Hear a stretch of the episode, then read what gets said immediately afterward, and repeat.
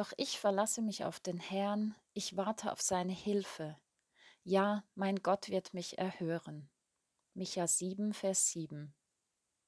Dieses Wort stammt aus dem Mund und der Hand von Micha, einem Propheten aus dem Südreich Juda. Micha wirkte und weissagte überwiegend in Jerusalem. Was machte ein Prophet? War Prophet ein Traumberuf? Gottes Wort, Gottes Sicht und Perspektive mitteilen, Trostworte sprechen, Hoffnung verbreiten. Aber zugleich Kritik üben, Klartext sprechen statt Schönreden oder Bauchpinseln. Ebenso Realität beim Namen nennen, sagen, was Sache ist. Heuchelei, Lügen, Ungerechtigkeit aufdecken. Abgelehnt, vielleicht sogar verfolgt, eingesperrt oder bestraft werden. Gegenwind, Lebensstürme und Dunkelheit erleben. Niemandem wirklich trauen können, niemandem außer Gott.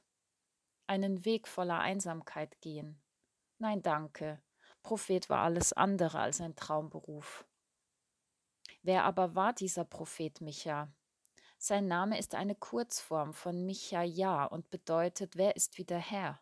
Und dieser Name passt auch wie eine Überschrift über den Auftrag und Inhalt von Michas Dienst. Dieser fragende und staunende Ausspruch über Gott bekennt letztlich, keiner ist wie du, Gott. Und jedes Mal lädt der Name Micha dazu ein, sich auf diesen Gott zu besinnen. Der Name wird zum Hinweis und Wegweiser auf den lebendigen Gott Israels. Micha wirkte um 700 vor Christus und war ein Zeitgenosse von Jesaja, Hosea und Amos. Er verkündigte eine ähnliche Botschaft wie der Prophet Jesaja. Das Buch Micha enthält drei Redeabschnitte, die jeweils mit dem Ruf Hört beginnen. So Micha 1, Vers 2, 3, Vers 1 und 6, Vers 2. Micha wendet sich an das untreue Volk Gottes, an die gottlosen Hauptstädte Samaria und Jerusalem, an die gottlosen Fürsten und falschen Propheten, an die gesetzlosen Leute im Volk, welche die Propheten und letztlich Gott ablehnen. Doch bei allem Urteilen und Ankündigen von Gottes Gericht spricht Micha auch Hoffnungsworte, Trostworte, Lebensworte. Immer wieder ist in seinen Worten vom Messias die Rede, der in Bethlehem geboren wird. So Micha 5, Vers 1. Und der Israel und allen Völkern Rettung bringen wird. Das Anliegen und Ziel dieser Prophetenworte ist die Umkehr der Menschen zum lebendigen Jahwe, der sich erbarmt, der barmherzig ist und der Sünde vergibt. So in Micha 7, Vers 18 bis 20. Der Ausspruch Michas, doch ich verlasse mich auf den Herrn, ich warte auf seine Hilfe. Ja, mein Gott wird mich erhören, steht im letzten Kapitel dieses Buches. Hier erhalten wir Einblick in das persönliche Denken, Fühlen und Ergehen des Propheten. Micha beschreibt seine Situation folgendermaßen. Er ist umgeben von Gottlosigkeit, Ungerechtigkeit, Missgunst, Verfolgung, Diebstahl, Korruption, Bosheit, Lügen, Egoismus, Ausbeutung, Misstrauen. Kommt uns dies irgendwie bekannt vor? Micha kommt zu dem Schluss, niemand glaube seinem Nächsten, niemand verlasse sich auf einen Freund. Bewahre die Tür deines Mundes vor der, die in deinen Armen schläft. Also traue keinem Menschen, nicht einmal deinen Nächsten. Behalte deine Gedanken lieber für dich. Halte dich mit Worten besser zurück. Zugleich merkt Micha, dass dies kein Zustand ist, den er auf Dauer aushalten kann. Darum fällt er eine Entscheidung. Doch ich, ich aber.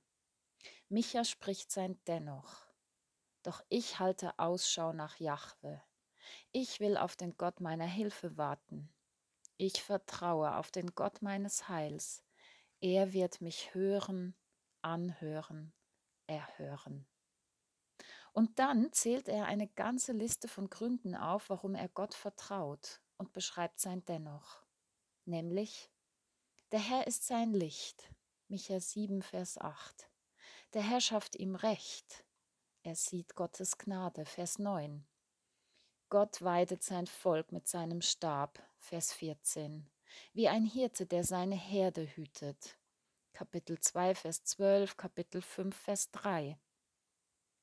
Gottes Wesen ist einzigartig und einmalig. Dies bekennt sein Name Micha. Wer ist wie er? Denn Gott vergibt. Gottes Barmherzigkeit ist größer als sein Zorn. Gott erbarmt sich über seine Menschen. Gott ist treu und gnädig, weil er zu seinen Verheißungen steht. Ja, darum verlässt sich Micha auf den Herrn und wartet auf seine Hilfe. Zugleich lädt Micha uns ein, in unserer aktuellen, weltweiten, gesellschaftlichen, persönlichen Situation, im Gedankennebel, in den Lebensstürmen und im Gegenwind der Meinungen, ebenso Jahwe zu vertrauen, uns ihm anzuvertrauen, indem wir sagen, ich aber will auf den Herrn schauen und harren auf den Gott meines Heils. Mein Gott wird mich erhören. Gebet.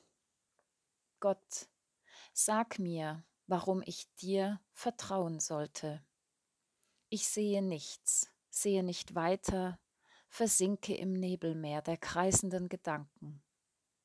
Ich kämpfe mich durch den Gegenwind der Behauptungen und Überzeugungen und weiß danach noch weniger als zuvor. Ich hoffe, diesen Sturm unversehrt zu überstehen, aber ich zweifle. Wem kann ich noch trauen? Wem soll ich mich anvertrauen? Wer bleibt mir ein treuer Freund, ohne zum Verräter zu werden, ohne nur die eigene Haut zu retten? Darum halte ich Ausschau nach dir, nach deiner Hilfe. Ich schaue, spähe und warte, darauf hoffend, dass du hilfst, dass du mich rettest und alle, die dich lieben. Ja, dir vertraue ich. Dennoch, du hörst, du hörst mich an, du erhörst mich. Darauf vertraue ich. Gott, dir vertraue ich mich an.